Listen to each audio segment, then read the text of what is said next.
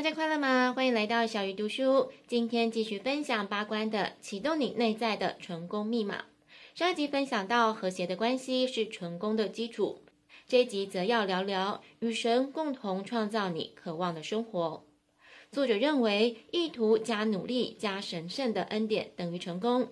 但有时候我们有正确的意图，也有适当的努力，但是成功还是不见踪影。这表示需要跟更高的意识连结。你可以用任何你想要的形式跟神连结。当你跟神连结，就有更多的爱跟神圣感，祈祷就越有效果。其实检视自己的生活，你会发现神一直都在。透过你的生活，神一直在帮助你跟带领你。你也可以把神视为佛陀、基督、宇宙能量等。你如何称呼并不重要，重要的是与这股力量建立连结。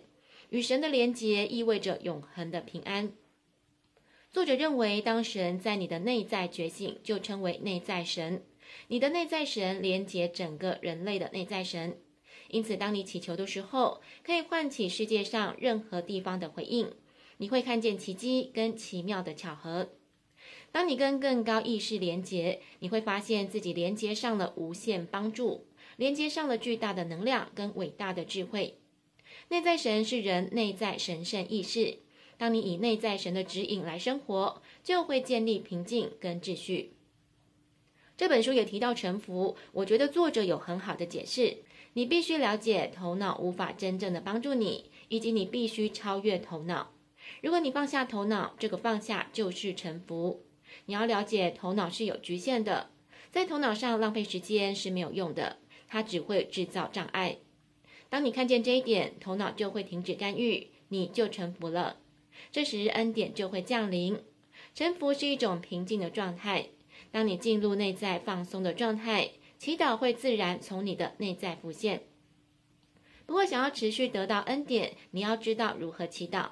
第一个是情感的连结，情感可以是任何的感觉，无论是深深的伤痛、喜悦或是感激，任何的情感都可以将你跟神连结。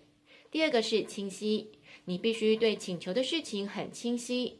你想要的画面必须真实、立体和彩色，并且把你的感觉带进来。就是当你愿望实现的时候，你会有什么感觉？而且，请观想你立刻得到。你的祈祷越清晰，神就越容易给你恩典。第三是专注在解决的方法，不是问题上。祈祷是为了追求丰盛，不是表达缺乏。告诉神你要什么，不是你不要什么。这一点跟吸引力法则很像，你要给正面的语句。第四是在突破性的状态中祈祷，记得改变身体的姿势、感觉跟想法，才会得到你想要的。第五是祈祷要真诚，如果你想要钱买房子，不用假装对神说要钱帮助人，真诚就好了。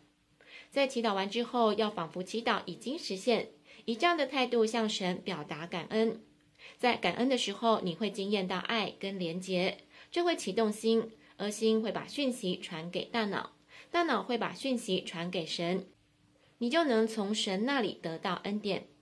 你越常认出生命中以小巧合开始的恩典，恩典就会不断的倍增。你的神无所不能、无所不在、无所不知，但只有透过不断的跟神连结，你才会发现他的力量。作者也提醒大家，如果你想要有美好的神帮助你，你必须改变自己。例如，改变对亲近的人的行为，变得更有回应，没有批判，你的神就会开始回应你。另外，作者认为，愿望被实现的速度取决于与父母的关系，再来是你跟伴侣的关系。如果你人际关系好，就很容易接收到恩典。这就是为什么作者强调要改善你的人际关系。再来是业力。因为你的善业有限，如果神在某处帮你，你就会在其他地方遇到困难。因此，神必须调整所有的事情，让你建立一些善业，然后实现它。你必须知道，无论神做什么，都是为你好。作者建议大家可以做记录，在笔记本分成两栏，一栏是祈祷的内容，另一栏是记录有没有得到回应。